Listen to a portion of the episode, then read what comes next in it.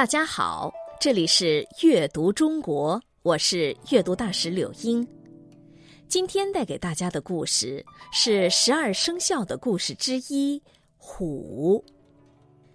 在前两期中，我们讲了爱偷吃粮食的鼠和任劳任怨的牛。你有没有发现？不论是不是受欢迎，鼠和牛其实都和古代人们的农耕生活密切相关。可是老虎却是山中的猛兽，既不能帮人们干农活，也不与百姓朝夕相处，看起来与人们的生活没什么关系。为什么这样一种猛兽会被列入十二生肖呢？其实，关于这个问题有很多猜想，其中有一个说法是，十二生肖中要有一位能镇管山林、保卫人们的安全。至于为什么是老虎来担此重任，还有个很有趣的传说呢。据说远古时，十二生肖中并没有老虎，只有狮子。但狮子性情刚烈，脾气凶残，大家都对他很有意见。狮子的坏名声也传到了主管风属相的玉皇大帝耳中，他也想把狮子除名，但是谁来补位呢？这时，玉帝想到殿前的虎卫士，玉帝找到了虎卫士，说。由于狮子胡作非为，给人间造成了灾难，现在派你下凡，让山林恢复安宁。老虎来到了凡间，了解到狮子、熊、马是当时最厉害的三种动物，他就专门向这三种动物挑战。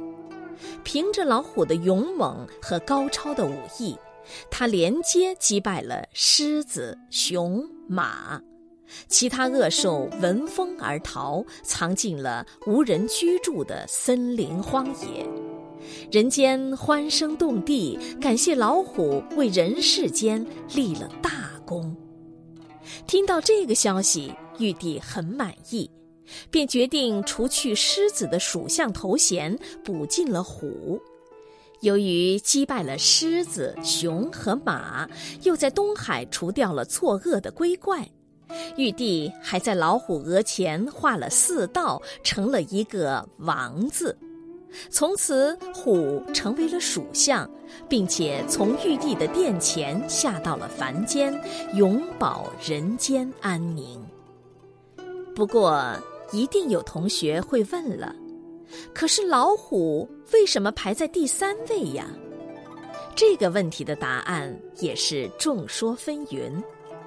有人认为老虎的排序和时辰有关，十二时辰中的第三个时辰是寅时，此时正是凌晨的三点到五点。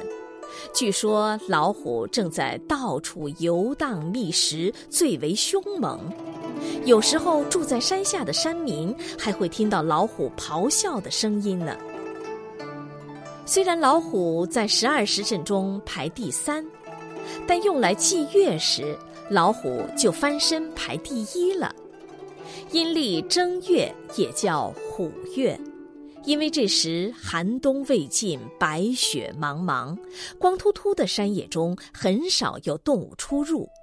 恶虎便从山林中钻出来寻食，虎的吼叫声传遍四野，给人们很深的印象。于是人们就把这个月定为虎月，也就是寅月。虽然老虎是一种猛兽，但在中国传统文化中却很受欢迎。中国的虎文化源远流长。由于老虎体量庞大、性情威猛，长期以来一直是中华民族所崇拜的图腾之一，同时也被人誉之为百兽之王。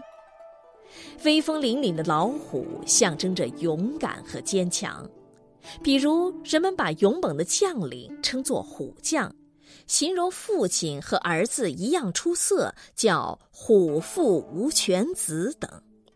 老虎也被我们的祖先视为守卫神兽，很多陵墓前都会设上几尊虎的雕像，作为镇墓兽。后来，老虎逐渐成了驱邪辟灾的象征，图个趋吉避邪、吉祥平安。长辈们总会给孩子做虎头帽、穿虎头鞋、挂虎肚兜、睡虎头枕，既好看又吉祥。你小时候有没有一双虎头鞋呢？